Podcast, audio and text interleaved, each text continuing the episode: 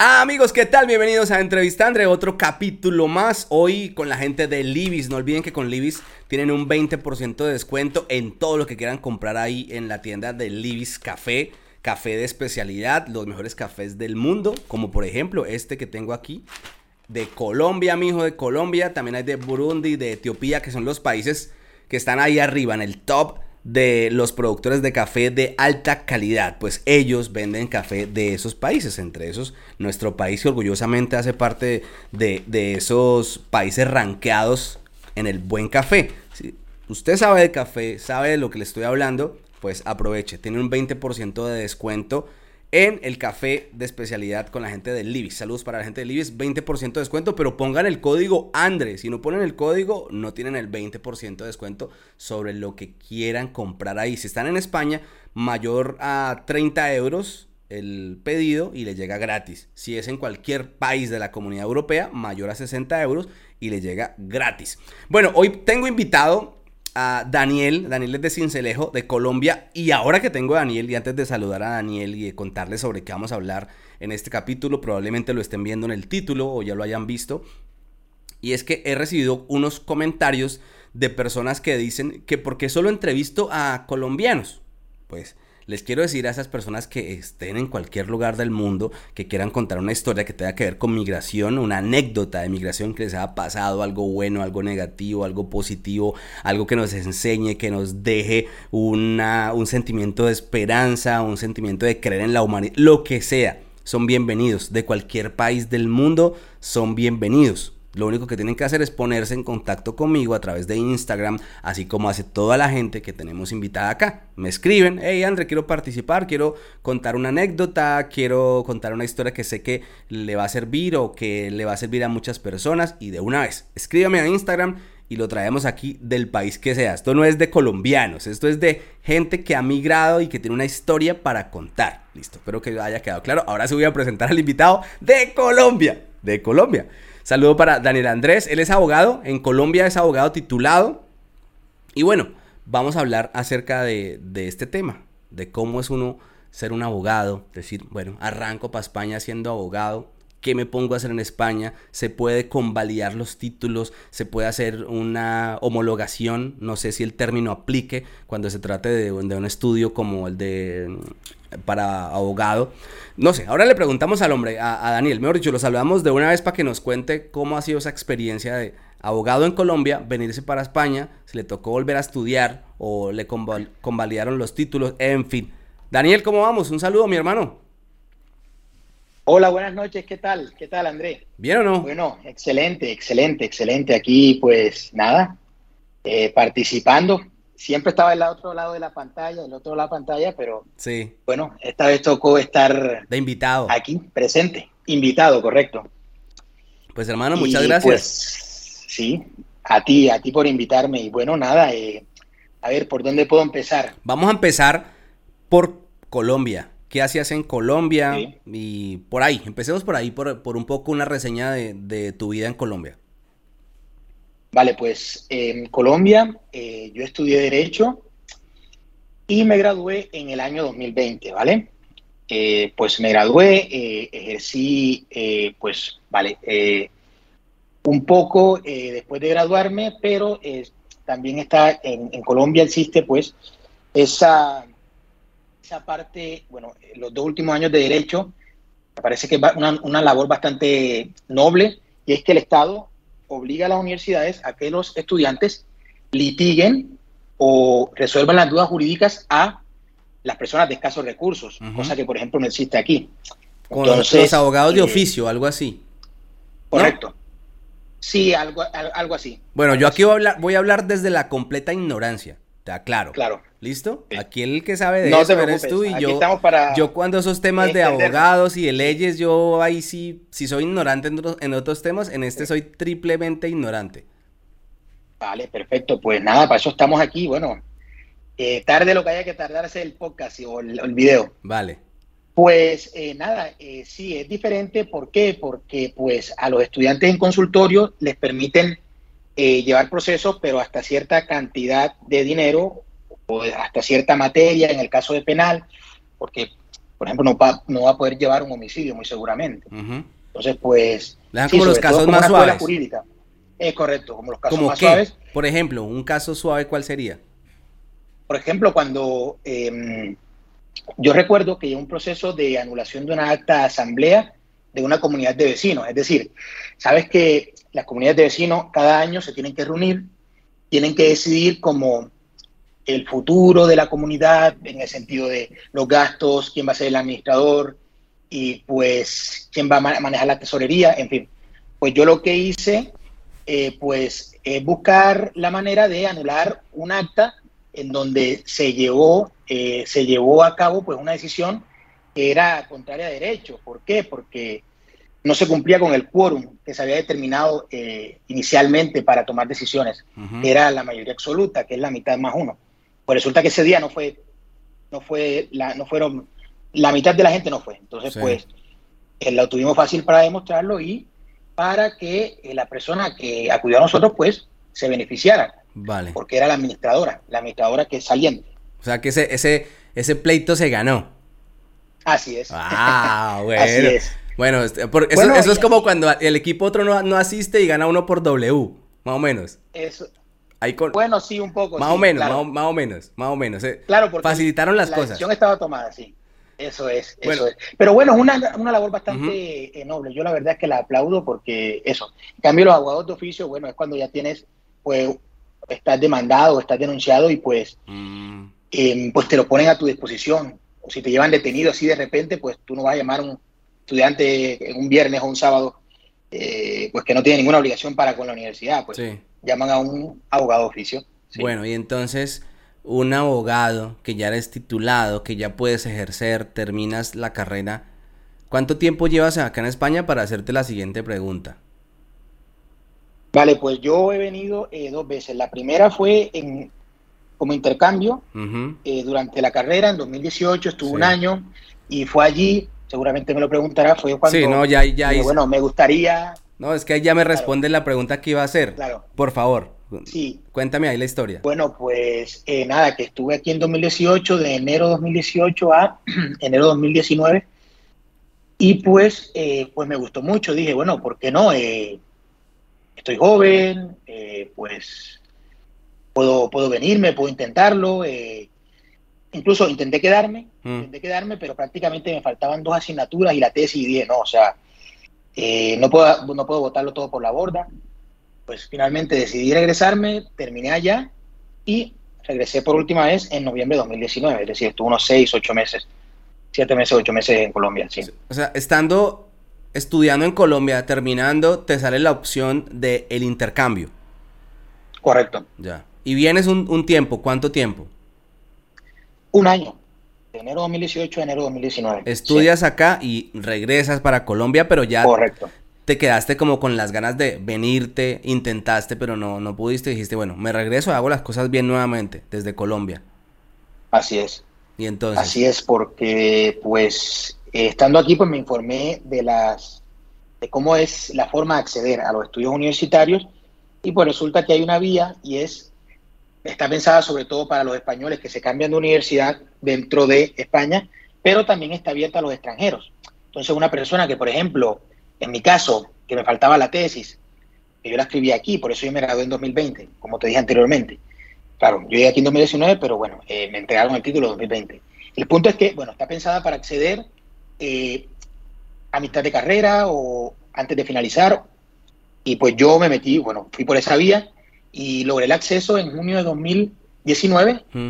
Y pues eh, pude viajar en noviembre. Ven, yo siento que esto está un poquito enredado en mi... tengo, tengo una confusión acá. A ver, vamos a tratar de organizar esta situación aquí. A ver si lo logro entender. Probablemente los que estén viendo el podcast, ah, estén preguntando lo que yo ya entendí. No, va a ser, así va a ser todo el podcast. No, no, no, no, no, no, esto, esto nomás y aquí la desenredamos. Tú estudiaste en Colombia, pero terminaste acá. O sea, uno puede empezar a estudiar en Colombia y terminar acá. Porque dices que haces una tesis acá pero esa tesis es para enviarla para Colombia o cómo, cómo es esa historia? Porque dices que te vienes con intercambio, pero haces la tesis acá. Sí.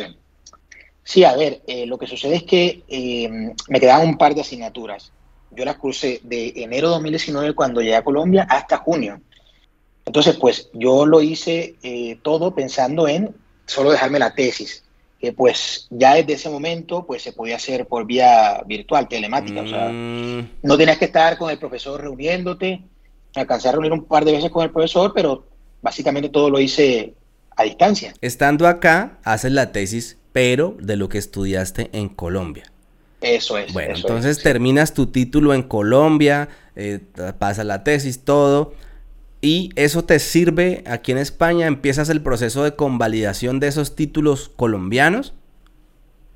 Sí, yo lo iba haciendo paralelamente a eh, pues estas últimas asignaturas, porque como te comento, en junio de 2019 logré el acceso porque pues había presentado el expediente a la Universidad Española y pues me concedieron, o sea, lo había presentado pues un par de meses antes y en junio me dieron la carta de aceptación ¿Para Sí. qué? para iniciar los estudios del grado en Derecho en España. Y ahí ese proceso de la convalidación o de la homologación, ¿cómo es? En, en el caso puntual de la Sí. persona que estudia Derecho.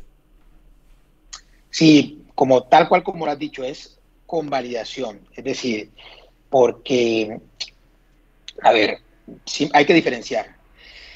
Rápidamente, pues, eh, la homologación está pensada para títulos, títulos que eh, básicamente permiten ejercer luego de un simple trámite ante el ministerio, que es presentar un papeleo el ministerio tarda seis meses, nueve meses, en principio, según dice la normativa, pero está tardando hasta un año, dos años, y te permite ejercer, como es el caso médicos, enfermeros, en fin. Eh, la convalidación, en cambio, está pensada para estas profesiones que, según ellos, pues eh, cambian mucho de país en país, como viene a ser el caso de derecho, arquitectura y también psicología sanitaria. Entonces, pues ellos te obligan no a ir al ministerio, como, en el- como es el caso de la hom- homologación, sino ante las propias universidades. Y las universidades te dirán, listo, Daniel, o listo, André, pues te convalidamos X cantidad de créditos. Por tanto, te quedan por cursar 200 créditos, 150 créditos, 100 créditos. ¿Ya? Y pues eso es lo que yo hice. Y por último está la equivalencia, que es un trámite más que todo pensado para un reconocimiento académico de los títulos. Eh, simplemente por si quieres decir mi título está reconocido en España de alguna manera, equivalente. eh, hasta hace un poco, hasta hace poco tiempo, si eras abogado y lo hacías la equivalencia, pues podías colegiarte como gestor administrativo. Pero bueno, ahora están exigiendo un máster y bueno, lo compiten cada día más. Pero Vale. tiene ciertos beneficios un poco más reducidos. Bueno, pero no nos adelantemos allá, quiero que nos quedemos Vale, en la sí. convalidación. ¿Cuántos es, créditos te hacen ahí? ¿Cuántos te, te valen? ¿Cuántos te dicen sí? Usted, su carrera, la universidad, le estudian ahí, le dicen, listo, le vamos a aceptar eso, esos estudios que usted trae de Colombia, le vamos a dar tantos títulos y le- eh, tantos créditos y le faltaría estudiar X cantidad de, de- de créditos o de tiempo. Bueno, esa es la parte más complicada porque a mí me convalidaron eh, lo necesario para poder entrar. 30 créditos equivale a medio año. Imagínate. A medio año de cuatro que dura la carrera. Entonces, pues o sea, claro. nada, eh, empezar nada. Empezar desde cero, claro. a estudiar de nuevo acá. A estudiar de nuevo acá. Así es. Así es. Y pues, bueno, me consiguieron el acceso y yo dije, bueno, vamos a echar para adelante y, y pues hasta el día de hoy hemos echado para adelante y nada, me gradué hace poco. O sea, ya de hecho, te... aquí tengo la, A ver. tengo aquí la foto. ahí está, David. Bueno. ahí está. Esa, esa es. está para recortar, ¿no? Esta- esa- Sí, me la hace poquito, sí. Toca pasarla por la guillotina. Bueno, entonces, ahí ya estás, bueno, ya ha pasado el tiempo, ya sabemos que lograste graduarte acá, que básicamente que lo que estudiaste en Colombia no sirvió mm, en una gran medida, sirvió para unos pocos créditos como para iniciar y bueno, ahorrarse Claro. uh, medio, medio año, medio año, ¿cierto? Sí, eso en, es. en el tema, en el tema económico, ¿cómo es? Eh, vale, esa es una gran ventaja. Me alegra que hayas tocado el tema, porque resulta que aquí en España, pues, una cosa que también, lo primero que hay que decir es que la generalidad, no sé si estás de acuerdo conmigo, es que es la universidad pública, ¿no? Es decir, eh, muy raro, es extraño el que estudia una privada. Yo creo que se tiene el concepto del que el que estudia en la privada es porque es tonto y no pudo pasar en la pública y le toca pagarse por su educación. Es algo así más o menos. Pero bueno, eh, razones, razones tiene todo el mundo y pues cualquier razón es válida para estudiar. Lo importante es estudiar, al fin y al cabo. Pero bueno, el punto es que yo estudié en una pública y pues el, el año, el año eh, me salía por unos 600, 700 euros, mm. que vienen siendo unos 3 millones de pesos. No, muy barato. Por todo el año. sí, cuando el euro estaba más bajo, sí. Por todo el año, claro. Entonces, ¿tú te vienes con una visa de estudiante? ¿O cómo es esa situación tuya en, en el término eh, regular? Bueno, el punto es que em, cuando yo era pequeño, pues mis papás, eh, bueno, pequeño no, hace, hace unos seis años, que salió la ley de los judíos, pero mi papá aplicaron a esa a ese tipo de nacionalidad, pues resultó que teníamos un pariente y pues nada, eh, pues hicieron lo pertinente y nada, consiguieron la nacionalidad eh, un, par de años antes de venirme, sí. Mm, ya. O sea, que tú tienes nacionalidad española. Sí, correcto. ¿Judía y colombiana? ¿Cómo es la cosa ahí? española, española y... Y colombiana. ya. Colombia española, sí. ya. ¿Los judíos quiénes son? ¿Abuelos o, o padre? Bueno, eran eh, bisabuelos, según parece. Que hay una lista de apellidos del gobierno, del gobierno español y el, el portugués. Mm. Y si tú estás en esa lista, pues eso, eso salió mucho en las noticias, ¿no? Pero yo creí que eso era paja. O sea, hasta este momento porque lo estás diciendo y bueno, y es tu, es tu palabra. Yo soy bastante incrédulo. Y así me lo estés contando tú, aquí tengo mis dudas. O sea, que, que, ay, que es que yo estoy en la lista y, y, yo recuerdo que yo estaba en Colombia cuando hablaron de eso. Yo estaba trabajando en un medio de comunicación y me dijeron, yo, ¿qué es? Ah, igual que estoy haciendo ahora, yo, ¿qué? ¿Cuál, ¿Cuál lista de apellidos? Si ahí estamos todos, todos los apellidos están ahí. Yo mira y el mío estaba ahí. Claro. claro, pero a ver, te comento.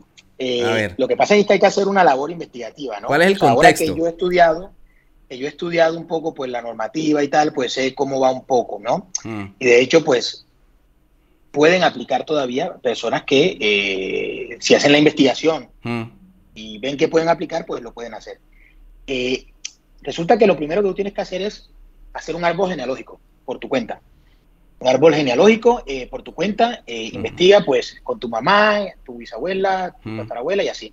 Se recomienda que sea cinco generaciones atrás. ¿Vale? Ya fui, ya fui. Eh, fui a parar por allá al sur del Tolima en una finca. No, no, no, no tengo familia por acá. No, bailas, no. No, no, no. Y no sigo para atrás. Bueno, eh, fíjate que una de mis bisabuelas también era de por, allá del Tolima, sí. Pero bueno, yo siempre, eh, o sea, nuestros antepasados más cercanos han estado en la costa, sí. Pero bueno, te comentaba, el árbol genealógico lo haces tú, no tienes que desembolsar nada de dinero, ¿vale? Una vez tú tengas tu árbol genealógico, pues tú vas donde los abogados, hay abogados especialistas en esta área, en Medellín, en Bogotá, incluso en Cartagena, y pues tú les llevas el árbol y ellos te van a decir, listo, pues vemos que este apellido eh, coincide con uno de los que tenemos registro, migró, migró en cierto periodo a Latinoamérica. Entonces localizamos que esta persona, por ejemplo, entró por el puerto de Cartagena o por otro puerto. Siempre van a hablar de Puerto Cartagena. Pues entonces, ya cuando hay ese principio, ese ápice de, digamos, de prueba, mm. pues ya inicia todo el proceso. Ellos te dicen, mira, sí. Entonces ya te dicen los honorarios, cómo trabajan, es un proceso bastante, eh, bastante complejo y largo, sobre todo, puede tardar, dos, tres años fácilmente. Y pues ellos lo que hacen es eh, recopilar las pruebas y enviarlas a la comunidad de judíos, ya sea en Portugal o en España. Y la comunidad de judíos es el que aprueba. Si ellos te dan el sí, ya luego tú vas al Ministerio de Justicia simplemente a esperar hmm. tu documento de identidad. Pero los que tienen la última palabra es la comunidad de judíos. es que me parece una locura eso que está contando. O sea, perdón, perdón. Claro, no, pero no, muchísima gente se ha regularizado por esa vía. Sí. O sea, por la vía de los apellidos. ¿Cuál, cuál, es, cuál es el apellido eh, que tú tienes o el que por ese que logran encontrar esa ese árbol genealógico Sí, eh, el Alcocer. ¿Cómo? Pero es de mi Alcocer. ¿Alcocer? Sí, Alcocer. Bueno, sí, es un apellido de mi, el apellido de mi abuelo, pues. Ese está raro, ese está raro. Sí. sí. Alcocer. Alcocer. Está en la lista. Y mi recomendación es, bueno, ¿qué pasa? Que simplemente para eh, finalizar, en 2019 se cerró la vía por, en, España porque eh, la ley tenía vigencia hasta 2019, pero la portuguesa no tenía vigencia. Por tanto, todas aquellas personas que eh, pues se den a la labor de investigar y crean que puedan optar a, a este tipo de nacionalidad, pues pueden hacerlo por la portuguesa. Mm, ya, o sea, ya aquí... Porque no tiene vigencia. Ya. Sí. Bueno, pues voy a, voy a dar el beneficio de la duda por lo menos. No, sé ustedes ahí los que están escuchando el podcast, lo están viendo por YouTube. de pronto alguno comenta que lo ha hecho también. Sí, que comente. Ya estoy seguro que más de uno le, tuvo que haber comentado que eso es pura pa. Eso sí estoy casi que seguro que ya hay uno igual que yo de incrédulo. ¿Algún hater? No, no, no, yo no soy hater. Yo, yo no soy, yo no, yo no soy hater. No, no hateo a nadie. Bueno, y entonces, el, pagas el año aproximadamente 600. 600 euros. ¿La tienes fácil? O, es decir, ¿traías dinero de Colombia? ¿Cómo haces para sostenerte? ¿O, o ahorraste? ¿De dónde sacas los recursos? Bueno, eh, sí, eh, pues traía poco ahorrado porque, bueno, era un recién graduado y pues eh, mis padres pues me han ayudado bastante, sobre todo mi mamá que de un primer, primer momento pues me, dijo que, me fuera, ¿no? Y pues, pues allí pues básicamente cuando cursaba la carrera, que han sido dos años y medio, en realidad tampoco ha sido una eternidad, ya te voy a explicar por qué, pues me he venido rebuscando con alguno que otro proceso, consultas en Colombia, pues con mi tarjeta profesional, como yo soy abogado, y a raíz de la pandemia, que todo se virtualizó, pues ya incluso puedes tener eh, audiencias, juicios por, por, por, redes, ¿sí? por vía telemática. Sí, yo tuve uno hace poquito por vía telemática. Lo, lo perdí. Ostras. Lo perdí. ¿Estabas con un abogado? Sí, sí, sí, sí, sí, estaba, bueno. Pero bueno, no, no hablemos de mí porque hay gente que pone brava cuando yo tiro cualquier chascarrillo o anécdota. Que, bueno. Entonces, tu mamá te ayuda. ¿Qué ha sido lo más difícil de este proceso? No sé, me da la impresión que como que las cosas han marchado sobre ruedas siempre. Lo más difícil. Mm, pues no creas tú que siempre, siempre, eh, pues eh, la lejanía, yo diría, ¿no? La lejanía de la familia, sobre todo la pandemia. Claro, porque, eh, por ejemplo, cuando vino la pandemia, yo llegué en 2019, noviembre, cuatro meses antes de iniciar, bueno, cuatro meses, cinco meses de marzo 2020. Y pues claro, pues en esos momentos, pues uno no sabe qué hacer, ¿sabes? Porque eso nada más lo veía uno en las películas. Sí. Y pues yo quería irme a Colombia, pero finalmente, pues no me fui porque las clases quedaron allí como yo dije, bueno, me voy, luego inician clase, luego pues, no sé, siempre pues fue todo como una incertidumbre. Yo creo que fue la incertidumbre más que todo, pues estar en un país que quieras o no, pues yo no, yo no tengo pues, familia aquí, por todo lo que te digo, porque eso fue algo como eh, un concurso, tú aplicas eso y ya ves a ver una lotería, a ver si te sale o no. Entonces, pues yo no tengo familia aquí y pues nada, yo creo que eso, ¿no? La incertidumbre, la soledad y, y la familia que la tiene siempre uno lejos, ¿no? ¿Y en la parte económica has pasado dificultades?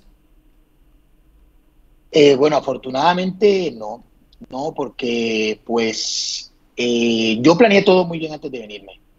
Yo planeé todo muy bien antes de venirme en el sentido de que pues obviamente eh, yo no iba aquí a venir a vivir a Madrid, por ejemplo, que eso es algo que yo también pues recomiendo mucho a la gente que me, que me dice que, que, viene. Yo les digo, investiga bien, hay otras ciudades, eh, yo qué sé, eh, Jaén, Granada, la Universidad de Granada es muy buena si te vienes a estudiar, o la carrera o el máster, por ejemplo, como en mi caso la carrera, pues oye, paga en vivienda, busca ahorrar en vivienda, como en mi caso, yo pago en vivienda 200 euros, 190 euros, 190 mm. euros en realidad, que es lo que te rompe el bolsillo, ¿no? ¿Y en Madrid cuánto pagarías por ahí? Bueno, en Madrid no te baja de 400 euros. Una habitación y te lo pongo muy, pero... Barato. O sea, muy apretado, muy barato, pero 500 euros, algo normal, por ahí se mueve. En la ciudad donde yo estoy, un alquiler de 400 euros puedes pagar un piso de dos habitaciones. Y no me lo estoy inventando, no me lo estoy inventando. 400 euros, dos habitaciones. Claro. Sí, es como el mercado inmobiliario, cómo se mueve aquí, ¿no? Y pues es eso, simplemente que hay que investigar bien. Eh, eso, sobre todo con la pandemia, pues me ayudó un poco a, a pues, amortiguar un poco pues, esos meses, ¿no? Ya, pero lo que has hecho de trabajo, ¿te han ¿Te has sostenido lo que has hecho desde Colombia? O bueno, te la voy a tirar más, más de frente, más, te va a tirar más plena. Eh, suelta, a ver. o sea, es porque has recibido una cierta ayuda de parte de tu mamá económica que has estado como que te pueda sostener o ha sido por, por tema de trabajo. Sí, no, no, no, yo tengo que agradecer a mi madre, sí, a mi madre y sobre todo a mi papá y bueno, mi familia, mi familia, sí. Eh, en estos dos años. Aun cuando yo desde inicio de este año, pues estoy trabajando aquí. ¿Sí? pero, bueno, fueron un año, dos años que te puedo decir sí, sí, si lo quieres, sí. Pues ellos pues me, me, me, me sostenían, ¿sí? Básicamente. ¿Tú cómo ves el hecho de, por ejemplo, acabo de hablar con alguien mm.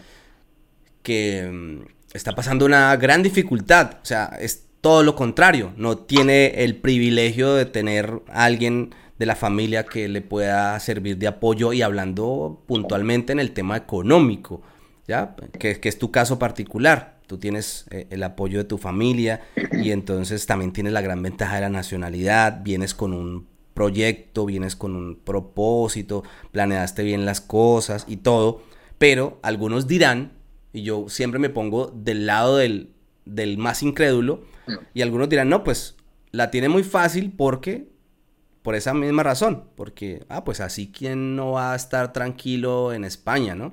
Porque hay un gran porcentaje de personas que emigran y la situación es totalmente distinta, ¿ya? No tienen unos padres que le puedan ayudar con el estudio acá y no tienen esas esos mismos privilegios. ¿Tú cómo, cómo ves eso desde tu punto de vista? ¿O ni te enteras de eso?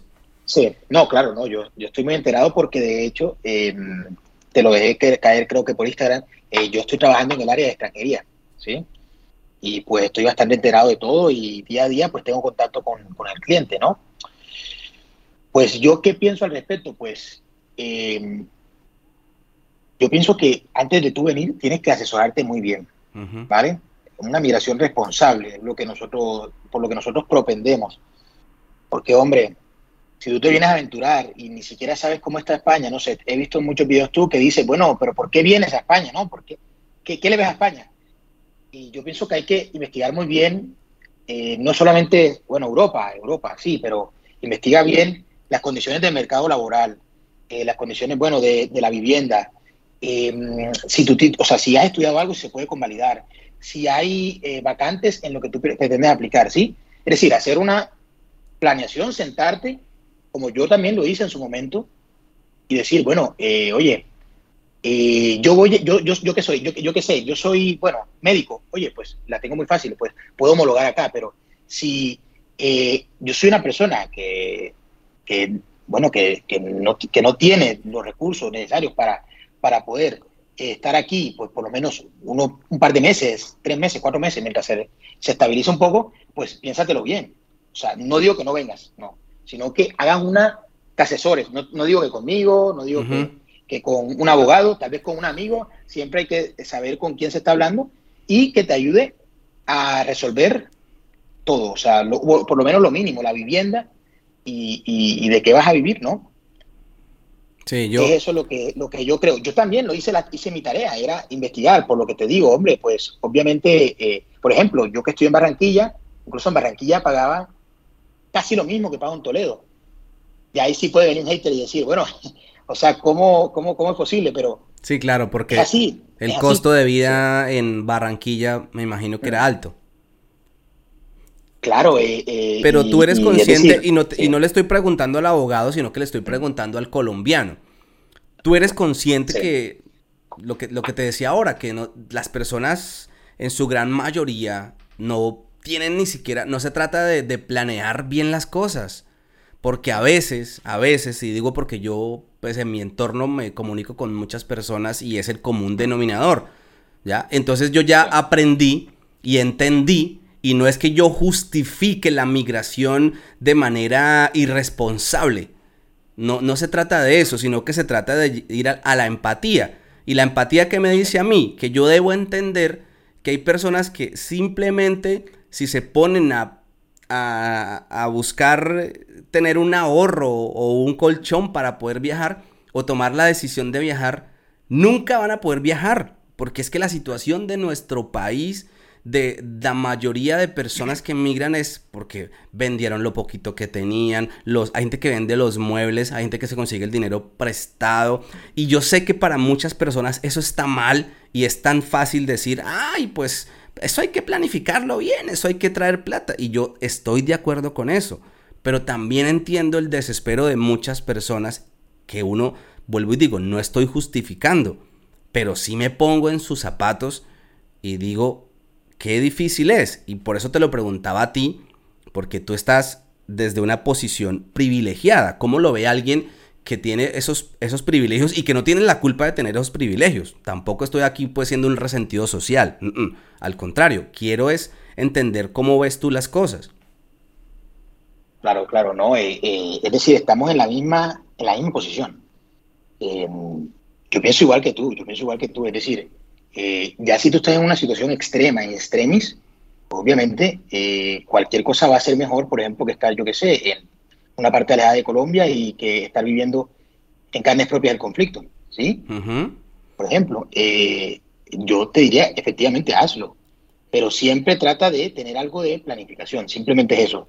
Eh, ser sensato, porque te encuentras mucha gente en la calle que, oye, no tiene ni idea, estando aquí, cuánto tiempo, por ejemplo, el arraigo social, o tiene, peor todavía, tiene cinco o seis años aquí y no se ha regularizado, es que ya eso es, mejor dicho, es decir, por lo menos que tengas algo de nociones. Bueno, voy a ir a esta parte, qué es lo que tengo que hacer para regularizarme, eh, es decir, a quién voy a acudir, si voy a acudir a alguien, algo de noción. Es decir, eso no, el privilegio no nubla la empatía, es decir, eh, si tú, eh, o sea, cualquier persona es sensata y sabe que migrar a otro país, pues no es una cosa de un día para otro. Uno tiene que sentarse y pues simplemente hacer una mínima planificación y ver qué es lo que se va, qué es lo que se va a hacer una vez llegue el país, ¿no? E, es, e, sabes que es un tema muy complicado hablarlo. Sí.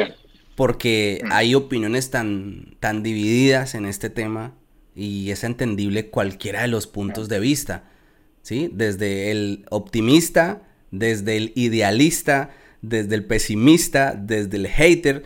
Yo entiendo todos los puntos de vista porque creo que en este tema de la migración responsable, todos los puntos de vista son válidos. O sea, del que dice, ah, es que cómo va a viajar sin planear las cosas. Esa persona tiene razón.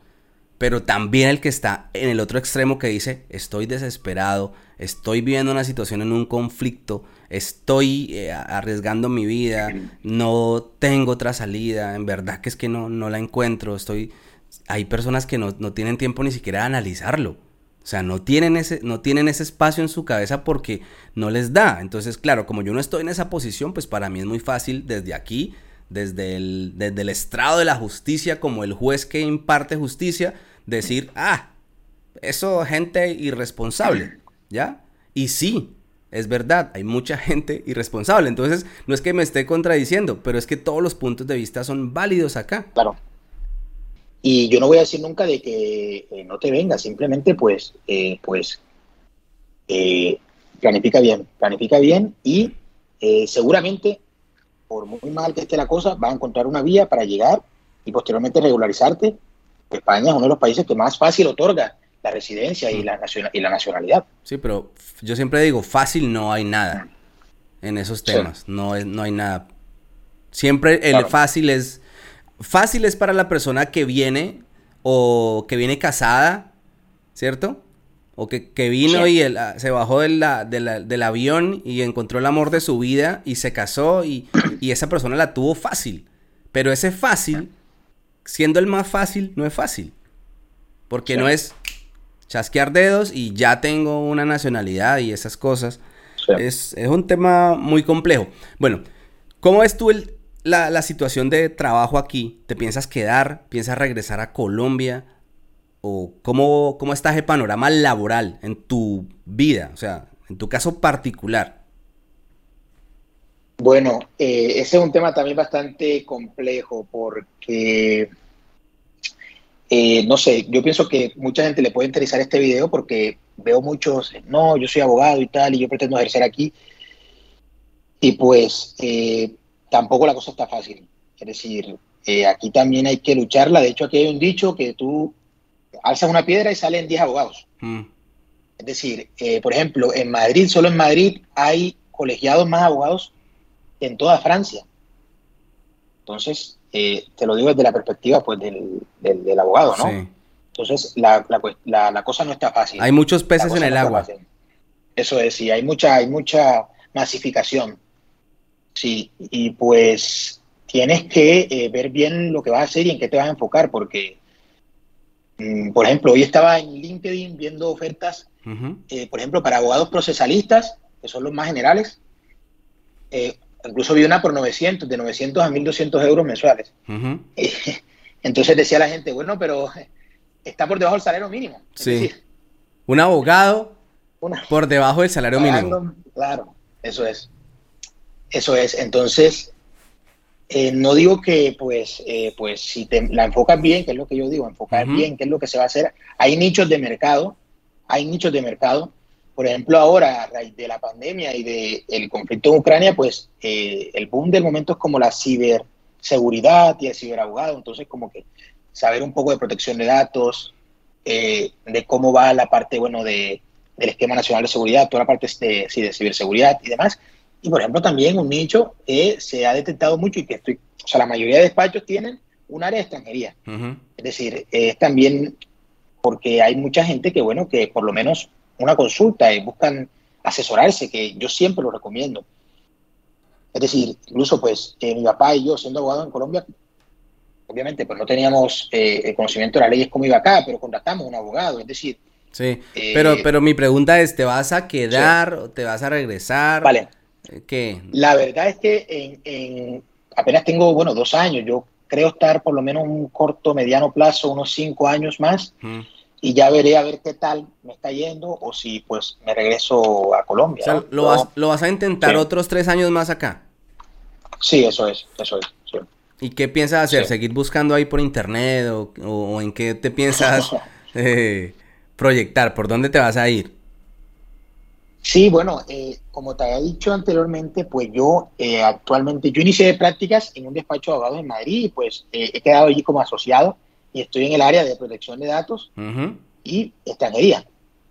Entonces, pues, eh, pues no me va mal, no me va mal y pues estoy, estoy trabajando en lo que me gusta, ¿no? Porque por mucho que uno quiera, bueno, uno también entiende, entiende un poco, trata de entender un poco la situación, o uno, o sea, yo soy extranjero, yo me siento colombiano 100%, y pues me alegro cuando veo a alguien de Colombia y trato de ayudarlo lo que más se pueda. Eh, pero es eso, ¿no? O sea, me gusta mucho lo que hago, además, el derecho administrativo, que es, pues, un derecho que es bastante dinámico y, y nada, pues estoy ahora trabajando. ¿Qué, cosas te has enterado así como de, de, extranjería, como que nos puedas contar? Ejemplo, ejemplo, un dato, un dato. No sé si lo sabes, te, te tiro la pregunta así suelta, que es una de las preguntas que uno tanto se hace. Yo alguna vez le escuché y no me lo contaron, no me lo dijeron, no lo leí. Yo se lo escuché a una persona en una oficina de... Bueno, no voy a decir de dónde, pero ya supongan de, en dónde estaba yo. Y esa persona dijo que al 99% de los colombianos se les negaba el asilo político. ¿Ya? Así lo dijo. Está hablando por teléfono con otra persona y yo estaba en, en, en el lugar donde a uno le, le, dicen si sí o no, ¿ya?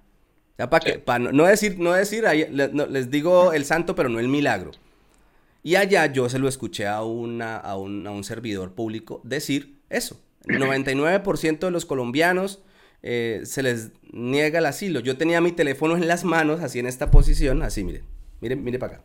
Así, yo estaba así porque ella estaba ahí tomando datos. Eh, Entonces me dijo, ¿no estarás grabando? Dije, no, no, no. Y de una vez giré mi teléfono y se lo mostré. Estaba en Instagram. Eh, pero eso se lo escuché a esa persona. Así, un datico como eso, o, varios daticos como esos, pero que sean fidedignos. Ejemplo, ¿ese lo tienes? ¿Esa estadística? Sí, claro. Sí, de hecho me había preparado aquí algo, tenía como cinco formas de regularizarse. Ah, súper. está, irregular, ¿sí? Pero bueno, vamos. Los datos, los datos, y eso, otro no sabe que lo tenías preparado. Es que hay, hay gente, hay gente que critica este podcast, que ay, que no sé qué, que desordenado. No es desordenado. Este podcast es improvisado y así se creó, ese es el concepto, ese es el formato y así va a ser siempre a pesar de sus comentarios. Siempre va a ser así, desordenado. A no ser que sea una historia, una historia que la cuenten cronológicamente y eso, bueno, eso ya es otra historia. Pero siempre lo haremos así, muy improvisado, como salga, como fluya, es compartir con, en este caso con, con Daniel y que nos cuente. Ya el hombre tenía preparado su, su, libreto, pero ya ahorita, ahorita lo tira, porfa. Primero los daticos que eso me parece chévere. Sí, sí, a ver, yo dije, bueno, voy a tenerme algo anotado aquí por si sale el ah. tema y bueno, salió. Entonces, eh, pues nada, sí, a ver, ese es el asilo, el asilo político. El asilo político, ¿qué sucede con el asilo? Y los colombianos, que desde que en teoría se firmó la paz en 2016, Colombia no es un país en guerra. Esa es la concepción o el criterio que tomó el gobierno español bastante criticable, ¿no? Eh, pues entonces, ¿qué pasa? Que lo deniegan el 99% de las veces, efectivamente. Entonces, pues allí, de todas formas, cuando se ha denegado, hay varias opciones para eh, llegar a la regularidad. Y. Mm, vale, pero espera, no, te adelantes tanto. Vamos, con los datos, ya vamos con, eh, con esas explicaciones. Dices que el 99%, o sea que. ¿Por qué? Tú, bueno, eres una persona, ahora sí te lo, se lo voy a preguntar al abogado. ¿Por, qué, ¿Por qué razón hay personas a las que se les mm, acepta o es, el resultado es positivo del asilo cuando no hay la mayor evidencia y hay personas que con grandes evidencias, de hecho yo conozco casos de gente que ha estado secuestrada y les han denegado el asilo. Entonces, ¿crees que el factor suerte o, o aleatorio o que hay un cupo determinado para decir, bueno, este mes les vamos a dar a 10 de, de, de 100 mil. 10 eh, de pin, pin 1, pin 2, pin 3, chin, chin, chin, chin, chin, chin, que puede funcionar así, o yo acá estoy diciendo muchas, muchas locuras. No, mira, em, a ver, lo primero, eh, el asilo, el asilo en principio no tiene un cupo determinado. Para los que sí tienen un cupo o unas plazas es para eh, los venezolanos, pero que no es estrictamente un asilo sino una residencia excepcional por razones humanitarias. Es decir, a ellos también se los deniegan. Fíjate tú, ellos les deniegan el asilo, pero luego en eh, la carta, o en la hoja de atrás dice concedido, o sea, denegado asilo en la primera hoja y en la carta, en la hoja de atrás, concedido, eh, concedida la residencia excepcional por razones humanitarias. Entonces, fíjate, a ellos también se lo deniegan. Eh, desconozco si hay un, plazo o unas plazas, perdón, unas plazas eh, eh, de asilo con respecto a las otras nacionalidades. Pero lo que yo sí te puedo decir es que siempre hay un factor eh, suerte y sobre todo eh, del funcionario, el humor del funcionario que te atienda, porque tú aquí puedes encontrar problemas para trámites tan sencillos como un padrón, o sea, tú puedes ir a empadronarte con un pasaporte o resulta que tu amigo pues fue a empadronar si le pidieron los tres últimos recibos, el contrato, y bueno. Sí, yo te... Es decir, siempre depende del funcionario. Vale. Este, si quieres te lo digo a pegar, o sea, tienes que acreditar de que en efecto está siendo perseguido en tu país. Pero claro, como tú me dices, estos casos son muy de todos los días, entonces pues es algo muy al azar, muy aleatorio, lastimosamente.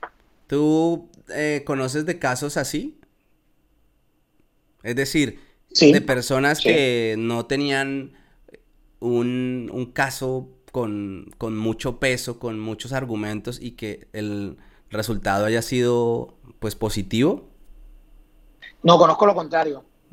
Eh, tenían bastantes pruebas y se lo denegaron, porque como la mayoría salen denegados, incluso esta persona pues le habían también asesinado a un familiar, ¿sabes? Entonces pues tenía un expediente muy bien armado, muy bien armado, pues, hombre, eh, nosotros siempre advertimos de que si vamos a seguir adelante con el proceso, pues seguramente lo van a denegar, pero como te venía diciendo, posteriormente puede de que se abra otra vía, es el arraigo laboral, si alcanzas a cotizar seis meses a la seguridad social. Ahora sí avancemos con lo que tenías preparado, por favor, que eso, me interesa mucho que nos, nos, des información.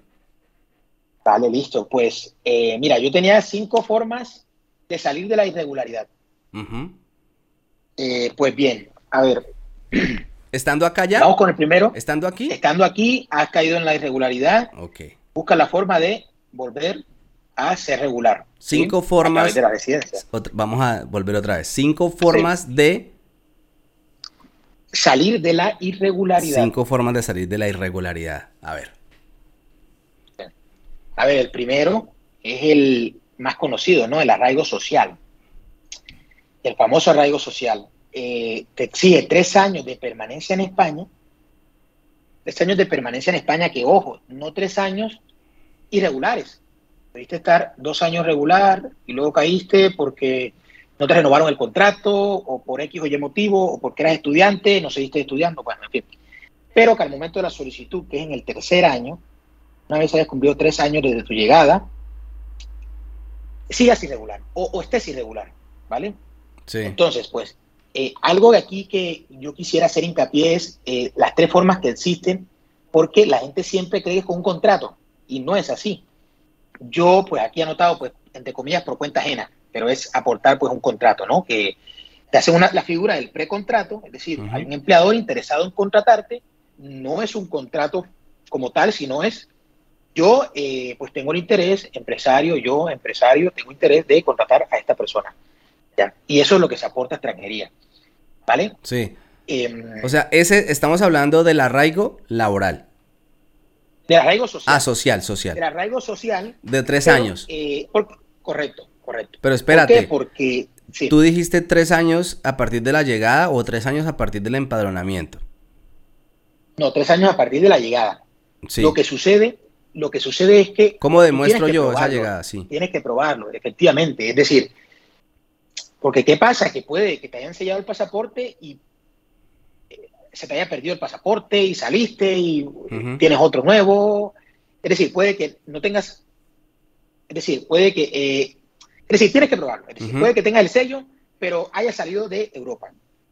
Y te empadrones a los tres meses. Entonces te van a decir, oye, entraste en septiembre, pero resulta que en diciembre fue que te empadronaste. Entonces, ¿qué pasó en esos tres meses?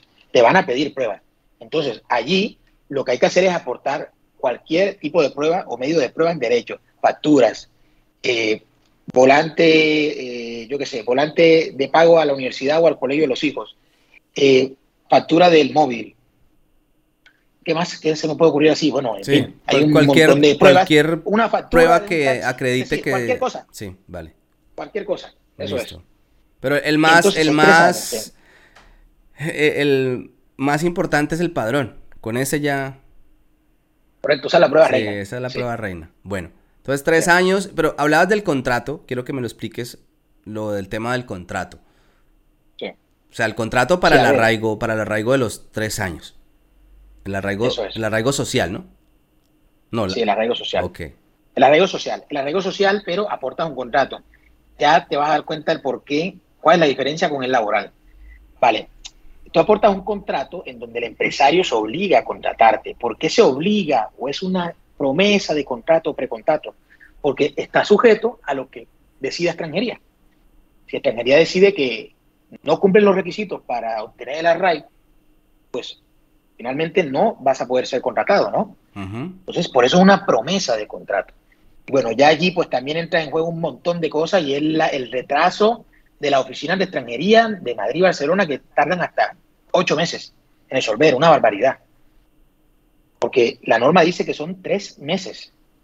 Eh, si no opera, bueno, opera el silencio administrativo negativo. Pero, pues, es decir, ya pues estando presentado, pues, eh, como abogado, pues uno puede recomendar, oye, pues si lo tienes bien el expediente, espérate la resolución porque luego tenemos que interponer los recursos y eventualmente ir a litigar. Y eso se te puede extender mucho más de los ocho meses. Pero bueno, eso simplemente como una anotación, algo anecdótico. Sí, ahí la parte, la parte difícil es conseguir ese dichoso contrato. Esa es la parte complicada. Sí, porque, eh, claro, porque lo paradójico es que te obliguen a estar irregular para tú, o sea, que una norma contemple que tú estés, que tú estés irregular ya me parece una barbaridad.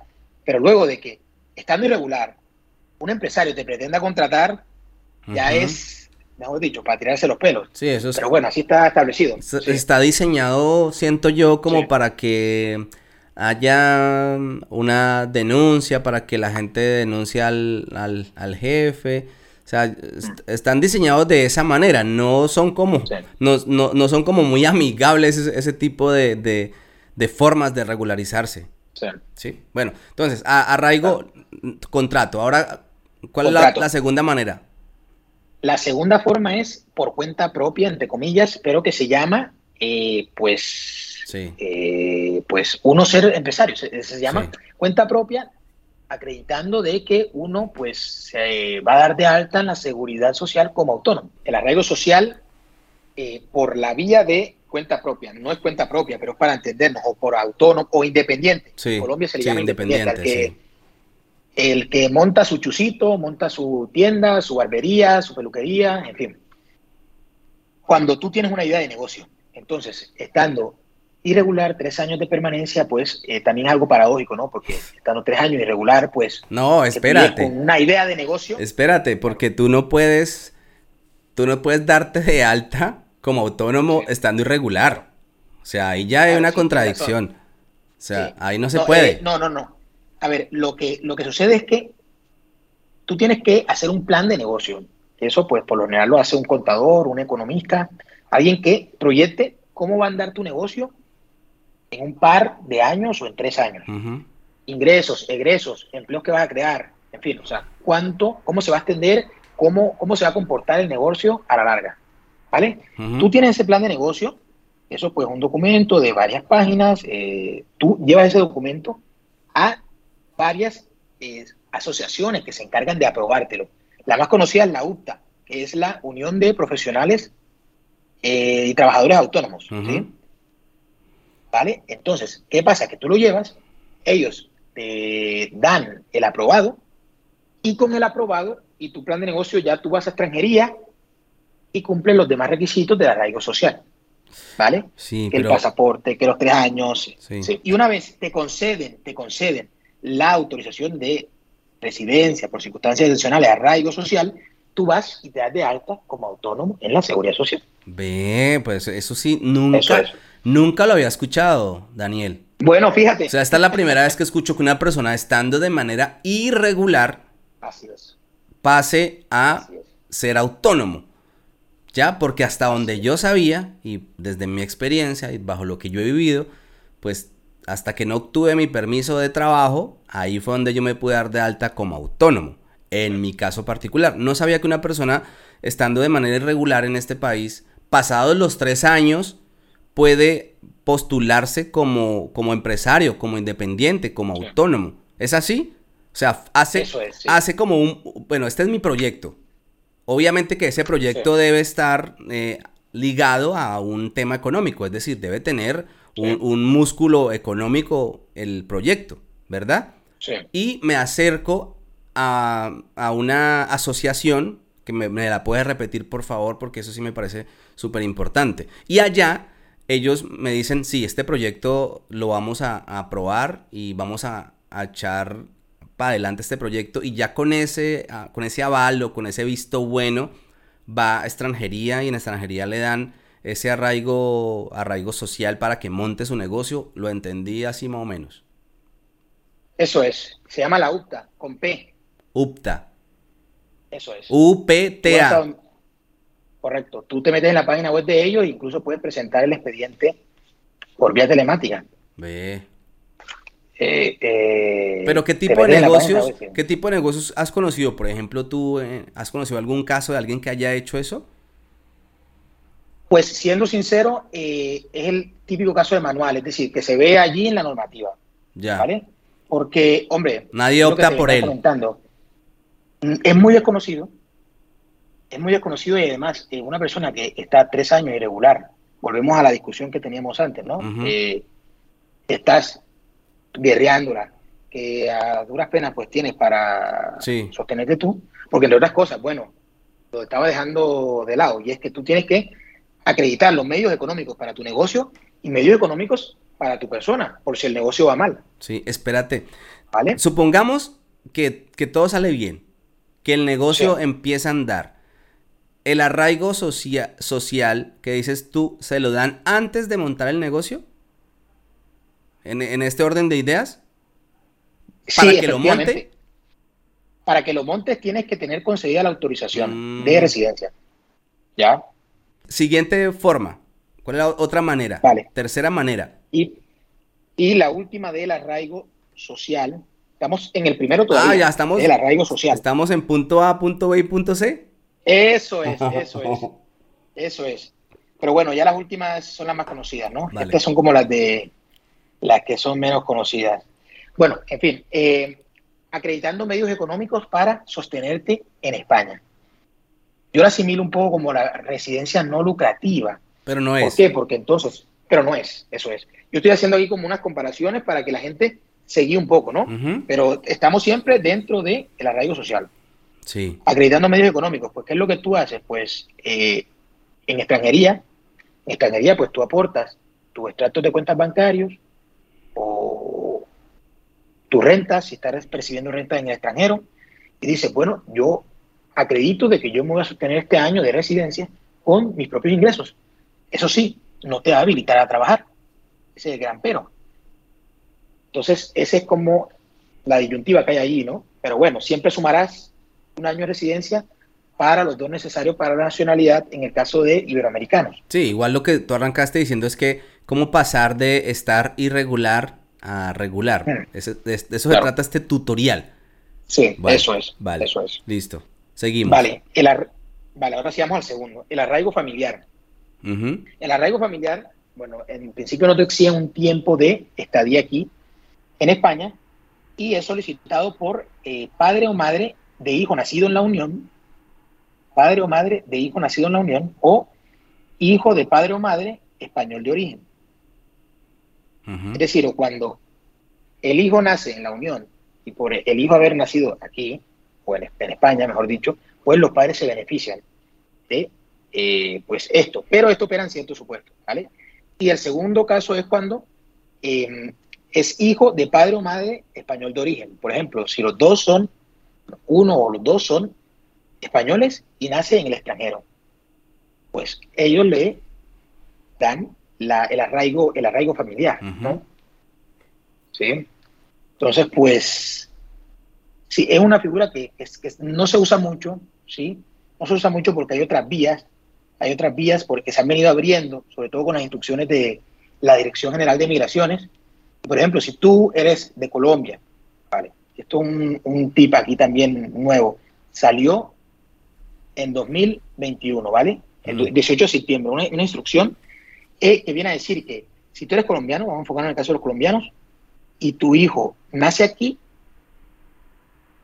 tú te vas a ver beneficiado de una residencia por cinco años, ¿vale? Si ambos padres, evidentemente, pues son eh, extranjeros. Una residencia por cinco años que no es tarjeta familiar, de tarjeta familiar de comunitario de la Unión, tarjeta de familiar de ciudadano de la Unión. ¿vale? Entonces, pues, eh, es una figura que no se usa mucho porque hay otras vías que son un poco mejores. Hombre, tú vas a solicitar aquí un año, en contraposición tienes los cinco que te está otorgando esta última instrucción que salió. Mm, Vale, pero eso es una, una muy específica. Claro. Sí, es, es una situación muy específica con el tema de los hijos. Vale, entonces es el primero. Ya terminamos ahí arraigo social. Arraigo social, familiar, Ujú. ahora vamos al laboral. Laboral. Este es el más interesante. Sí. Vale, porque ¿qué pasa? En 2000, va- vamos a empezar con el nacimiento de la figura. La figura nació en, do- en el año 2000 con la ley orgánica del año 2000, Ujú. De la, de la extranjero, la que está vigente. ¿Qué sucede? Que esa figura no se usaba. No se usaba hasta el año 2021. ¿Por qué? Porque implicaba denunciar al empresario, que es lo que tú me habías dicho anteriormente. Sí. Es decir, para tú acreditar que tú tenías una relación laboral con tu empresario, tenías que denunciarlo. Porque tenías que denunciarlo, porque estabas trabajando en negro. Sí. Estamos hablando de estar irregular y pasar a regular. ¿Vale? Entonces, pues, ¿Qué pasó en el año 2021? El Tribunal Supremo, con varias sentencias, unificó su doctrina y vino a decir que se puede acreditar. Hola. Dale, dale, dale, te veo, te veo. Sí, vale. Solo que te dejé ahí solo. Vale, perfecto. Pues eh, lo que vino a decir es que se puede acreditar la relación por cualquier medio de prueba en derecho. Para hacerla corta, luego eh, salió una instrucción, en concreto la 1 barra 2021, y vino a decir que únicamente podrán obtener esta, esta residencia los que hayan cotizado mínimo 30 horas semanales y que ah, coticen o perciban mejor una remuneración decorosa. Que, ¿Qué es decoroso? Me pregunto yo. Entonces, pues... Un palo. Eso. Un palo decoroso. Entonces, claro, ¿qué es decoroso? Pues resulta que con las denegaciones que han venido eh, habiendo, pues ya nos enteramos que decoroso es el salario mínimo. Sí. Entonces, pues resulta que tienes que, primer requisito, cotizar seis meses a la seguridad social, cotizar mínimo 30 horas semanales y el salario mínimo. ¿Vale? Entonces, pues también es algo contradictorio porque si tú vas a cotizar a la seguridad social, implica el hecho de que estés regular. Sí.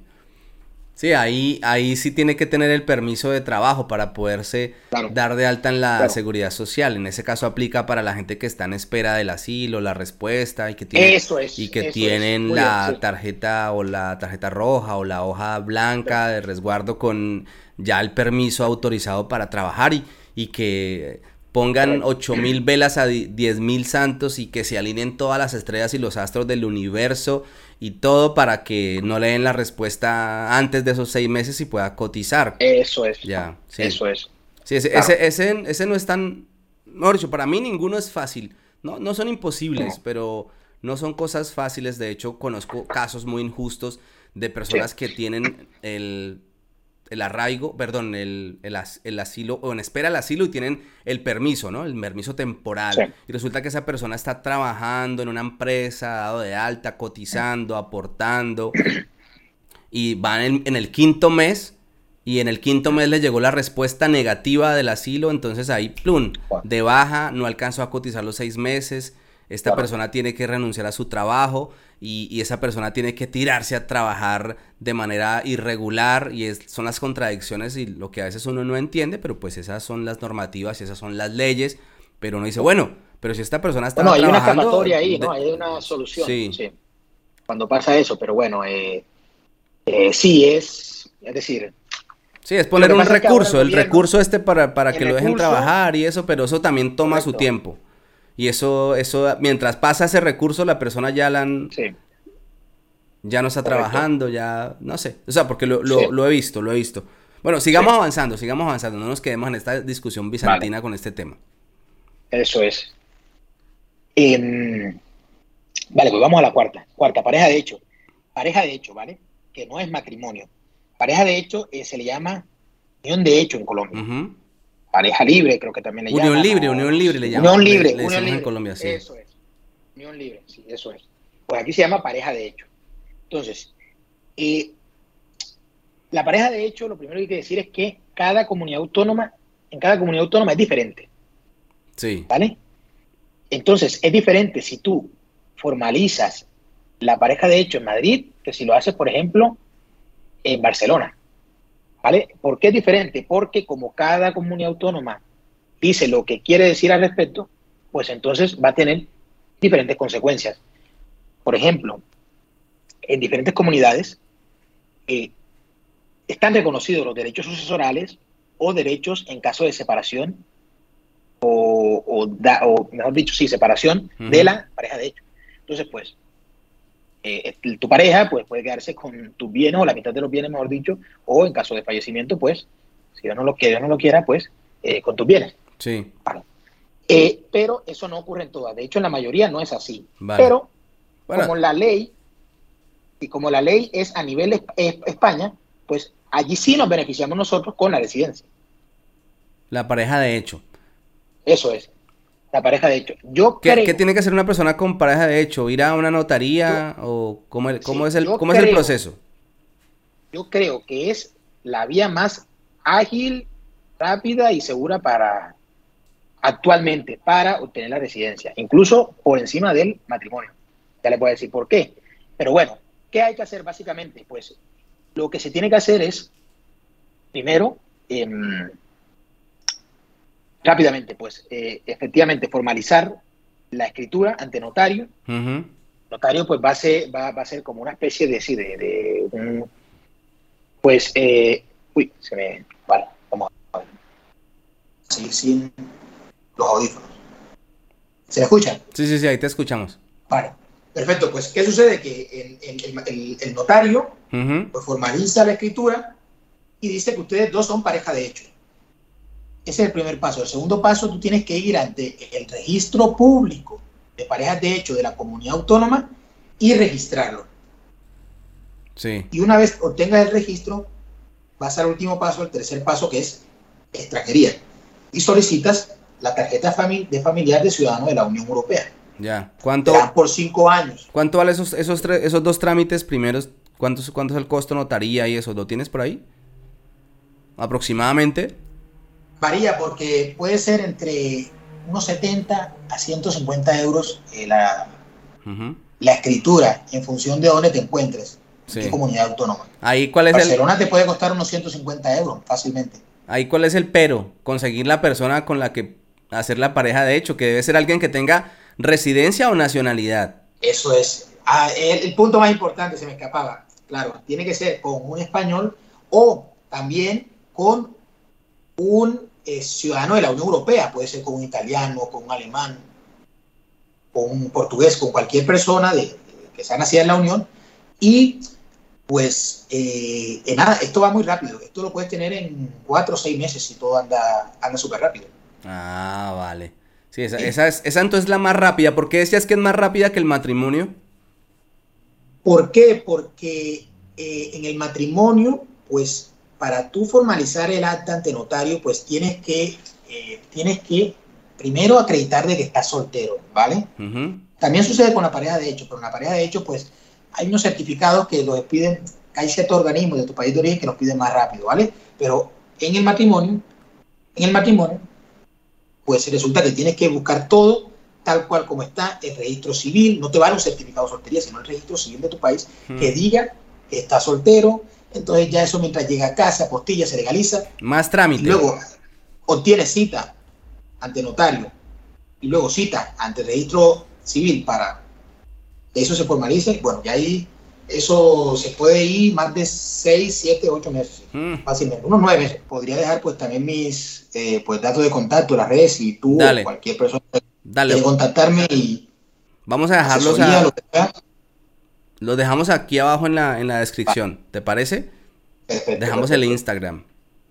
Eso es. Y pues nada, encantado de estar aquí eh, para cuando, para cualquier, en cualquier momento me puede escribir y disponible para lo que sea así. Vale, Daniel, pues qué bacano hablar contigo y compartir y conocer experiencias diferentes, diferentes puntos de vista.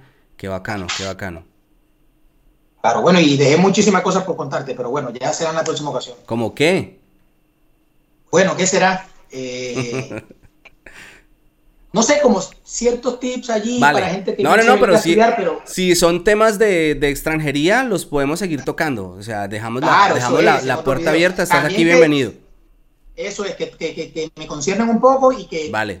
puede interesar a cualquier persona. Pero sí, claro que, sí. no se haga tan largo, lo podemos hacer en otra ocasión. Sí, no, mira, vamos a, vamos a, tengo algo en mente, te lo comento y tengo algo en mente que podríamos hacer algo bien interactivo con la gente. ¿Te parece? Vale, perfecto. Bueno, mi bro, un abrazo. Como siempre, terminamos el podcast con un consejo. Vale, pues eh, mi consejo, mi consejo es, insisto en lo que había comentado en el, en el anteriormente, ¿no? Que así sea mínimamente busquen, se busca algo de planeación, eh, si se mm, va a venir acá y no digo que no se venga, ojo, sino que cierta planeación, eso, porque yo, más que todo con el área de extranjería, hombre, simplemente pues tener en mente, bueno, ya eh, voy a esperar mis tres años, ya yo veré cómo resuelvo, pero bueno, tres años y ya tengo mi residencia, ya voy a estar legal, puedo montar mi propia empresa, si lo quiero, o pues trabajar para otro, o en fin, incluso pues ya hay otras vías de traer a la familia y en, fin, un montón de, posibilidades, pero estar siempre asesorado, no digo conmigo, con cualquier persona, y hacer una migración responsable.